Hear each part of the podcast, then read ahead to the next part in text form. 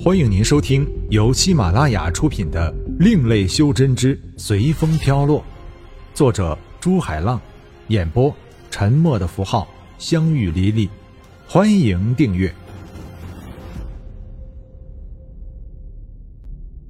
第八十四章，曾经传说。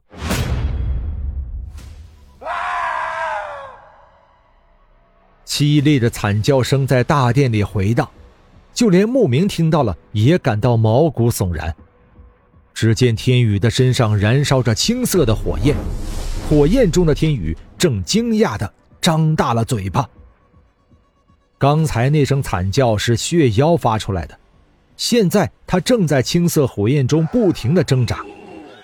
血雾已经被火焰吞噬了，血妖的身体也开始像蜡烛一样融化。从血妖的挣扎和扭曲的面孔中可以看出他的痛苦。师尊，我错了，求求你放过我吧。血妖已经失去意识，嘴里喃喃道：“我不该为了权力去修炼嗜血妖诀，更不该害死那么多的同门兄弟。”师尊，你放过弟子吧，弟子知道错了。可能在涅槃佛火里，血妖心里的魔障已经被焚尽，显露出了他真实痛苦的一面。看到血妖痛苦的样子，天宇不忍心，但是自己根本控制不了这奇怪的火焰，他更不清楚自己什么时候会放出火焰了。无奈，只能看着血妖被一点点的焚烧干净。血妖的身体和元神被焚化完的同时，青色火焰也钻回了天宇的体内。不可能啊！怎么会这样？牧民的眼睛虽然看着天宇，但已经失去了焦点，嘴里不停的喃喃道。不可能啊！怎么了，老哥？天宇走到牧民面前，伸手在牧民的眼前来回的挥了挥。牧民的反应却大出天宇的预料。只见他好像遇到危险，条件反射的后退一步。不过他马上清醒过来，尴尬的笑道：“老弟，你知道刚才你身上的是什么火焰吗？”老哥，你知道吗？快说说。天宇一听，牧名知道自己身上的火焰，就着急的想知道。如果我猜的没错的话，应该是涅槃佛火。牧名说到涅槃佛火的时候，表情严肃起来。涅槃佛火，那是干什么用的？天宇听到牧名的猜测后，好奇的问道。涅槃佛火，相传是古修佛者修炼有成的那天，身体就会燃烧起涅槃佛火，烧尽躯壳，重生为神。而这种涅槃佛火，相传是这几界最厉害的火，能烧尽世间一切。就是神，如果被佛火上身。也难逃厄运，连元神都逃逸不出来。听到这里，天宇不禁一个寒战。刚才火焰明明在自己身上燃烧，那为什么自己没有被烧死？不过，牧名接着说：“老弟的情况好像没有出现过。既然老弟没事。”就说明涅槃佛火不会对老弟造成伤害，老弟不用担心了。我们还是看看周围，听说万圣殿里法宝众多，既然来了，我也不介意带几件出去。一听说有法宝拿，天宇就把涅槃佛火的事给抛在脑后了。随即和牧名在大厅里四处寻找起来。不过大厅里除了中间摆的几个蒲团外，就没有其他的东西了。天宇找了一会儿，跑出去把天昂和吴恒叫了进来，一起发掘起来。最后把大殿翻了个底朝天，连墙壁都没有放过。不过还是没有找到一样东西，连法宝的影子都没有看见。我不行了，找了这么久，连法宝的毛都没找到一根，我要休息一下。说着。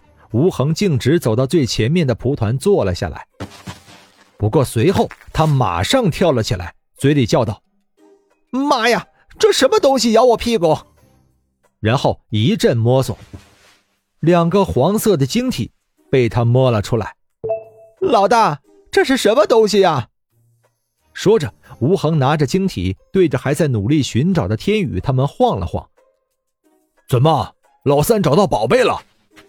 天昂快步跑到吴恒面前，一把抓过两块晶体，道：“应该是玉铜简一类的东西。”说着就把自己的真元力往里边输。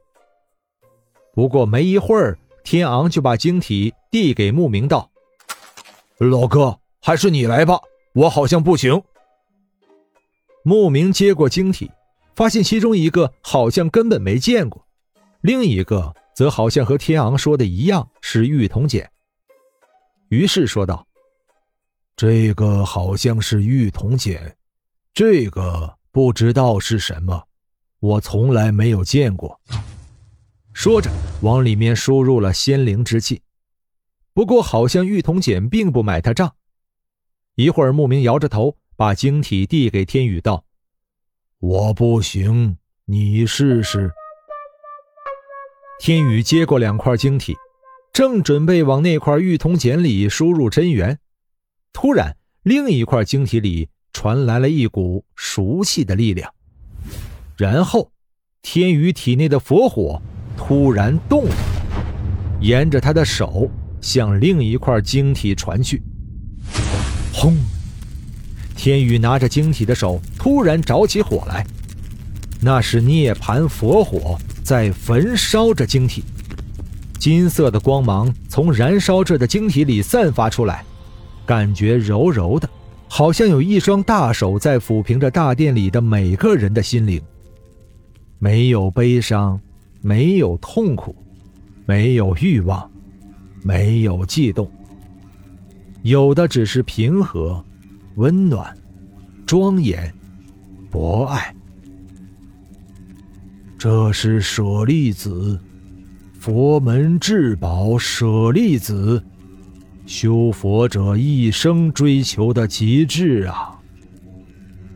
牧名沐浴在祥和之光中，感叹道：“随着火焰的燃烧，天宇另一只手中的玉铜简也开始有了反应，里面的内容清晰地传入天宇的脑海。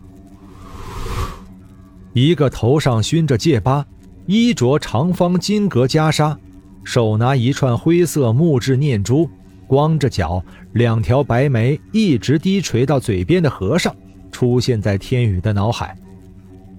天宇知道这是玉铜简的另一种用处，就是记录影像。和尚先和天宇打了个几手，然后说道：“贫僧先感谢施主。”能够找到这枚玉铜简和舍利子，贫僧乃万圣尊者门下掌徒金普子。自师尊回神界，贫僧师弟金明子偷练嗜血妖诀走火入魔，贫僧和众师弟。感念同门之情，未下重手。怎奈金明子修为甚高，趁我等不备，用嗜血大法瞬间吞食三位师弟，吸食他们的鲜血后，修为大增。我等知道。没办法对付，只能用毕生修为引动师尊留下的运河大阵，禁锢金明子于大殿之中。大阵引动之后，我们知道没办法再逃逸出去，于是留书在蒲团之下。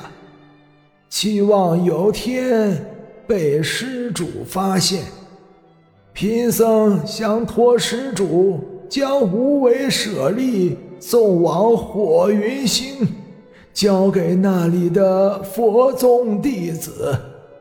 玉铜简下面还有一段卧佛门雾韵灵掌的手诀，算是留给施主的报酬吧。希望施主务必让舍利重见天光，贫僧顿首。和尚的话过去后，下面是一段雾韵灵掌的手诀。天宇正准备去记忆，雾韵灵掌的手诀就直接印入天宇的脑海，然后玉铜简就化成粉末消失了。老哥，这无为舍利是做什么用的？天宇不解的问道。从和尚金普子的言行上来看，好像非常重要。什么？这个是无为舍利？牧明更加震惊。